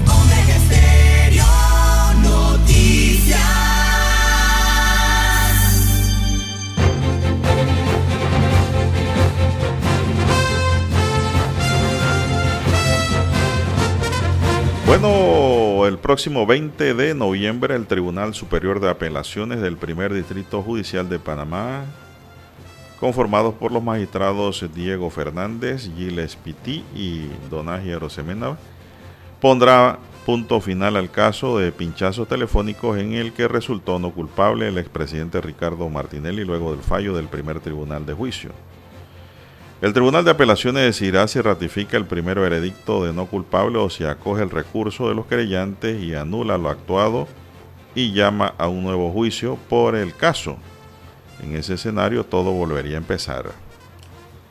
La audiencia se efectuó ayer de forma virtual y en ella cada parte contó con 20 minutos para sustentar los recursos de anulación que habían presentado previamente para rebatirlo siendo fieles al escrito y sin traer a la palestra nuevos elementos. No es que el nuevo sistema es así, Lara. Puntual. Ese es el sistema penal acusatorio. Usted no se puede salir como antes en el inquisitivo, que usted echaba historia, echaba cuento, anécdota y de todo, y después volvía al caso. Porque el juez te va a llamar la atención. Así que pues para esa fecha será que se sabrá cómo queda el segundo recurso recordando que el de casación no fue admitido. Así que vamos a ver cómo queda el caso, si volvemos a foja cero o se confirma la decisión inicial. 7 11 minutos. ¿Qué más tenemos? Bien, don Juan de Dios, como si se los hubiera tragado el mar. Nos referimos a la situación que se vive en el Caribe con los náufragos que aún no aparecen. Eh, como si se los hubiera tragado el mar, es la frase que repiten quienes participan en los vuelos de búsqueda de la lancha Los Albertos, con cinco tripulantes, desaparecida el pasado sábado. Así arranca el reporte de Adelita Coriat del diario La Estrella de Panamá. Vengo, voy y vengo. Ese fue el mensaje de WhatsApp que recibió el capitán Gil de Ovaldía de su hijo cuando iba a zarpar en la lancha Los Albertos el pasado 10 de octubre, cuando se dispuso a ir de pesca junto a otros cuatro amigos, tres hombres y una dama. Desde entonces no han sabido nada de ellos, la búsqueda por mar y aire no ha cesado, todos los días salen vuelos en helicópteros y avionetas, en patrulleras de por mar, esto por barco, pero es como si se los hubiera tragado el mar, dijo al diario La Estrella de Panamá una de las personas que participa en las tareas de búsqueda. Es todo un misterio lo que eh, pudo haber ocurrido entonces en esta lancha. La información aflora poco a poco sobre lo que ocurrió el sábado pasado. Por un momento se pensó que uno de los dos motores que tenía la lancha se había averiado, como publicó la Estrella de Panamá recientemente. Pero el capitán Ovaldía aclaró que una lancha que pescaba cerca a ellos, en el sector de Volcan Raids, observó que emanaba humo de uno de sus motores. El capitán Ovaldía afirma que es normal en esos motores, pero fue lo que hizo pensar a los tripulantes de la lancha que estaban en el sector de que había algún desperfecto mecánico o un problema en el motor. Había 13 personas en el área. Entonces el bote se comunicó por radio con el bote Los Albertos para asegurarse si requerían ayuda. Pero estos dijeron que todo estaba en orden al no tener noticias de los jóvenes, el hecho de que pudo haber ocurrido un desperfecto mecánico no se descarta, solo que no fue así, dice la estrella de Panamá, en el momento en el que el segundo bote preguntó a los Albertos si necesitaba ayuda, según explicaba el eh, entrevistado, que es un capitán de apellido Ovaldía. ¿Qué ha pasado con este naufragio? Si fue un robo, si fue un secuestro, ¿dónde están los tripulantes del yate Los Albertos? Es la gran pregunta que todavía se hace todo el país. Hipótesis van, hipótesis vienen, don Juan de Dios. Y la Eh, búsqueda continúa. y la búsqueda continúa. Las hipótesis han ido surgiendo a medida que los días van pasando y las labores de búsqueda no logran alcanzar el éxito. Eh, cuando estos colonenses empiezan, eh, allá en Colón se empieza a asimilar lo que ocurrió con las cinco personas, recuerda en el búnker, este, el caso del búnker, ahora surge este, esta nueva situación con este yate Los Albertos de estas personas que se encuentran desaparecidas. Han transcurrido ya ocho días y no hay señales de estas personas ni de la embarcación. La hipótesis se han ido generando en torno al tema y no se descarta que pueda tratarse de una situación delincuencial en alta mar, ya que durante el barrido que hacen del área no se han encontrado señales de un posible naufragio de la nave, por lo que hay una investigación en marcha. Continúa eh, la búsqueda. Eh, el sábado zarparon de ese club náutic- náutico de Colón Nelson Betancourt, José Luis Ern, Amir de Ovaldía, Alfredo Benavides y Kenia Escheto para pasar un día de pesca deportiva entre amigos. Pero hasta el día de hoy se desconoce el paradero de estas personas, que son dos panameñas y tres de nacionalidad colombiana. Bueno, son las 7:15 minutos. Vamos a hacer una pequeña pausa, Lara, pero antes aquí dice un oyente que le dijo que había corrección para Lara. Que. Turquía solo tiene 3% de su territorio en Europa y 97% en Asia. Bueno, puede tener el 0.99, Lara. Pero ya entonces forma parte de Europa. Eh, cuando uno va a Turquía, ¿con qué paga? ¿Con qué moneda se paga en Turquía? Ahí está la respuesta. pues. Bien. Esta es Omega Estéreo.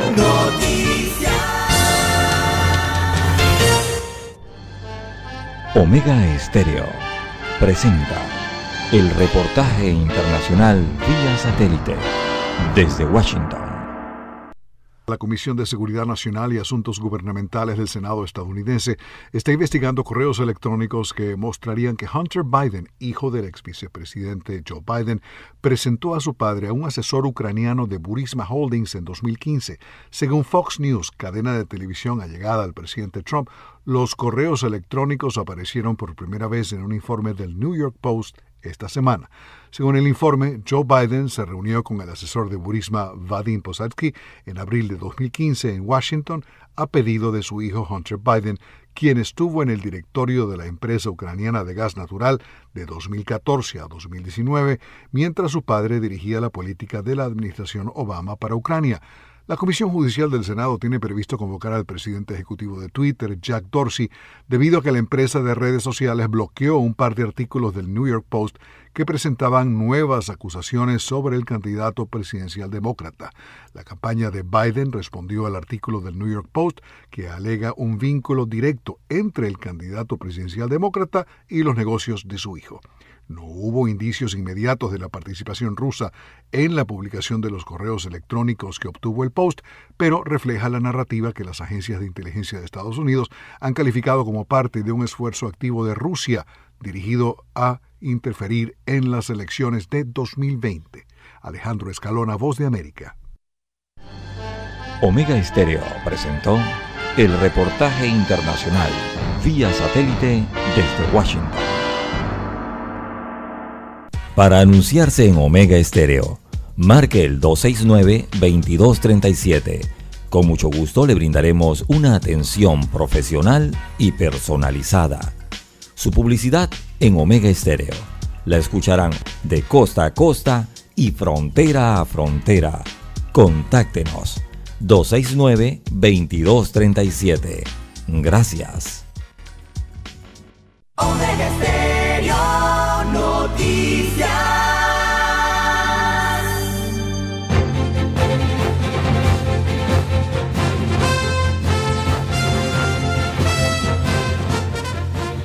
Avanzamos, son las 7:18 minutos. Una nota que me llega aquí dice que las ventas de los números de lotería, al igual que otras actividades que empezaron esta semana, están muy lentas.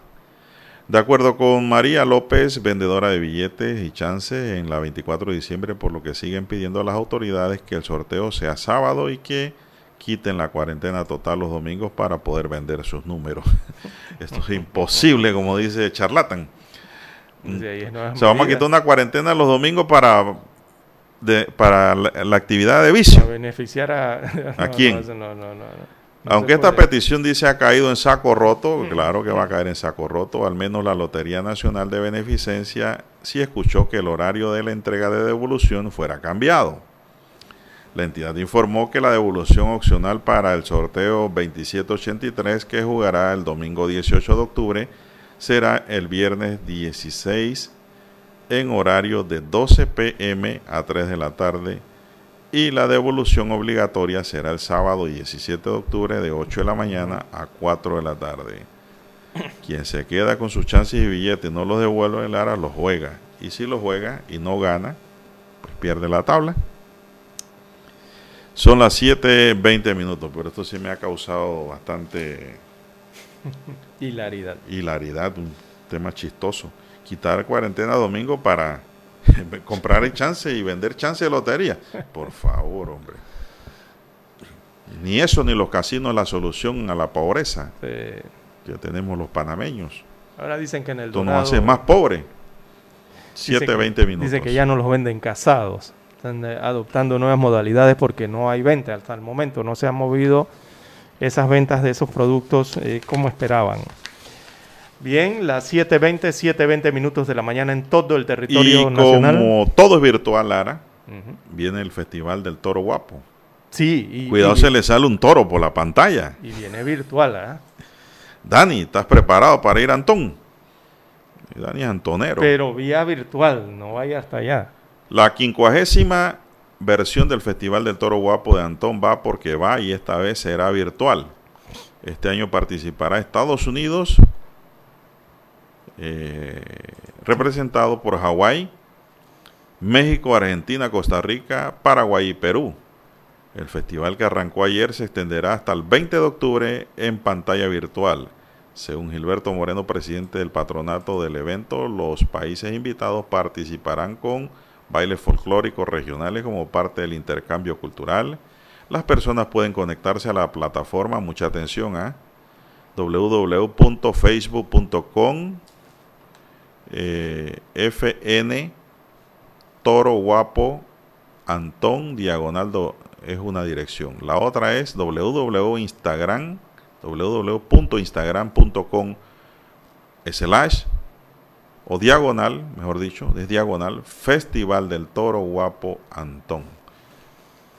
Muy bien, muy bien. Eh, está bien porque recordemos que estos países... Pero ¿cómo, cómo se hace eso virtual? Es mi Eh, pregunta. eh, Voy a tener que entrar a ver. Transmisión. Sí, tienen videos ya preparados, evidentemente, videos editados y preparados de presentaciones del, del- del- culturales de lo que es el, el toro guapo ¿Y de Colón. Y eso? Y adicional, evidentemente tienen eh, la región, imágenes de la región. Eh, recordemos que Antón está en el sector Pacífico, en el área, luego el circuito de playas. Eh, presentan allí el tema del Valle de Antón, de sus playas y otros y otras facilidades con que cuenta el distrito dentro de la provincia de Coclé. Y como están participando otros países, Don Juan de Dios, Estados Unidos en este caso, México, Argentina, Costa Rica, Paraguay y Perú, evidentemente lo que va a haber, eh, van a compartir estos videos a través de páginas de estos países que están participando. Eh, me supongo que en las páginas web tendrán colgadas estos países. He de suponer que serán las páginas de las instituciones de turismo o, o otras, ¿no? Eh, en donde cuelgan los videos de Panamá eh, de este intercambio cultural, como le llaman, mm, con la celebración del Festival del Toro Guapo de Antón. Allí es una vitrina también, ¿no? Es un programa de visión. Ujú, es una Buenos días, Juan de Dios dice, dígale a Lara que la lira turca es la moneda de Turquía. Aquí otro también Toro escribe guapo. del 1223, la lira turca, pero dice Lara que también circula el euro. Aquí me envían un video de un, no sé si esto es un tigre o qué, Lara. Un tigre. Ocilote. Ocelote. Ocelote, muerto, ¿dónde lo matarían? Ah, ya aquí está la información. El 1760 dice, buenos días Juan de Dios y César. En Chilibre, a la altura de Las Vegas, fue atropellado un animal parecido a un tigre. Tenía un brazalete. Parece que lo monitoreaban. Ay, hombre, aquí está bonito el animal, Lara. ¿Verdad que sí tenía un, brazalete? Tenía algo en el cuello. Lo atropelló a alguien. Se tiró a la vía y en vez de frenar, mató al animal. Creo que es el ocelote, ¿no? Usted que conoce. A ver la fotografía. Usted que pobrecito, nombre. Una lástima porque esto ni hay mucho. Ah, sí. ese parecido a un leopardo, ¿no? Sí, sí, ese mismo. No un tigre, un leopardo. Es un ocelote por el tamaño. Sí, hombre. Tamaño mediano. Gracias al amigo oyente a quien vio la fotografía de este atropello.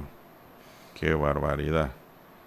La otra vez casi me vuelco en la autopista por esquivar un conejo poncho Lara pero no lo atropellé. Yo me encontré una vez un, un mono perezoso. Sí, no, hombre, es una lástima. Que y, uno, cuidado. y uno se detiene, coloca las intermitentes, las luces, y muchas personas se bajan a alzar las manos, ¿no? Para detener el tráfico. Porque también hay que tener la forma de cómo tomar a estos animales, no es que usted va, recordemos que son animales salvajes, ¿no? Hay que saber de, de eso. Bien, también hay información a nivel internacional que ha estado eh, circulando en las redes sociales, don Juan de Dios, sobre el tema de Cuba.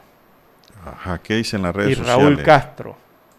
Eh, por allí hay redes que han señalado que eh, padece de una grave enfermedad, incluso que supuestamente había, fallecido Raúl Castro. Bueno, Raúl Castro apareció en video de televisión y acabó con los rumores de su gravedad.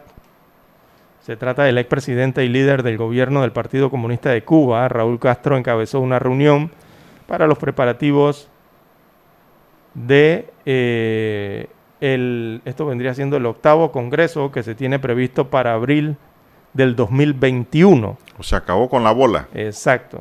Y eso lo informaron entonces los medios estatales de la isla. Y también aparecen entonces los videos en, eh, los estoy tomando del EVTV Miami, eh, que reproduce el video entonces eh, con fechas y todo, ¿no? De que Raúl Castro está allí dirigiendo una reunión, acabando entonces con las bolas estas que se han dado a nivel internacional, que indican, sobre todo en las redes sociales, de su supuesto fallecimiento. Bueno, se acaban esos rumores con estos videos en el que aparece y, eh, aparece eh, presidiendo una reunión para unas festividades que se van a realizar el próximo año en Cuba, en el 2021. Bueno, ya se acabaron los rumores con eso, pues. Así es. Pero que lo que había eran rumores que decían que no aparecía. Así dice aquí, no recuerdo, pero creo que el reglamento de tránsito recomienda no frenar ni esquivar, ya que puede ser peor, lamentable que los celotes. Bueno, sí, es una decisión suya. Es cierto, Yo no estoy diciendo que lo haga. Del conductor. Es una decisión suya. Si usted es un MacGyver en el volante, usted lo puede hacer, ¿no? Si no, que ni modo. Lo va a atropellar, ¿no? Son las 7.28 minutos, 27 minutos. Vamos para la 28. ¿Se acabó, Dani? ¿Ya estás conectado con Infoanálisis?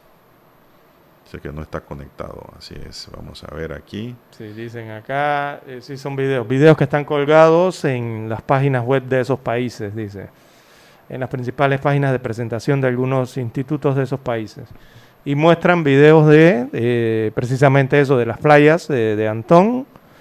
Eh, áreas también donde se puede practicar el turismo este de ecológico y eh, eh, muestran muchos platos, muestran la gastronomía de, esta área, ¿no? De, de Antón y sobre todo el tema del folclore con el sombrero y el toro, dice el toro guapo, que se desarrolla en Antón para estos días. Bueno, se nos acabó el tiempo, señoras y señores. Daniel Arauz nos acompañó en el tablero de controles. En la mesa informativa les acompañamos. César Lara. Y Juan de Dios Hernández Sanjur. Gracias por su atención. Sigan escuchando Mega Estéreo porque ya viene Infoanálisis.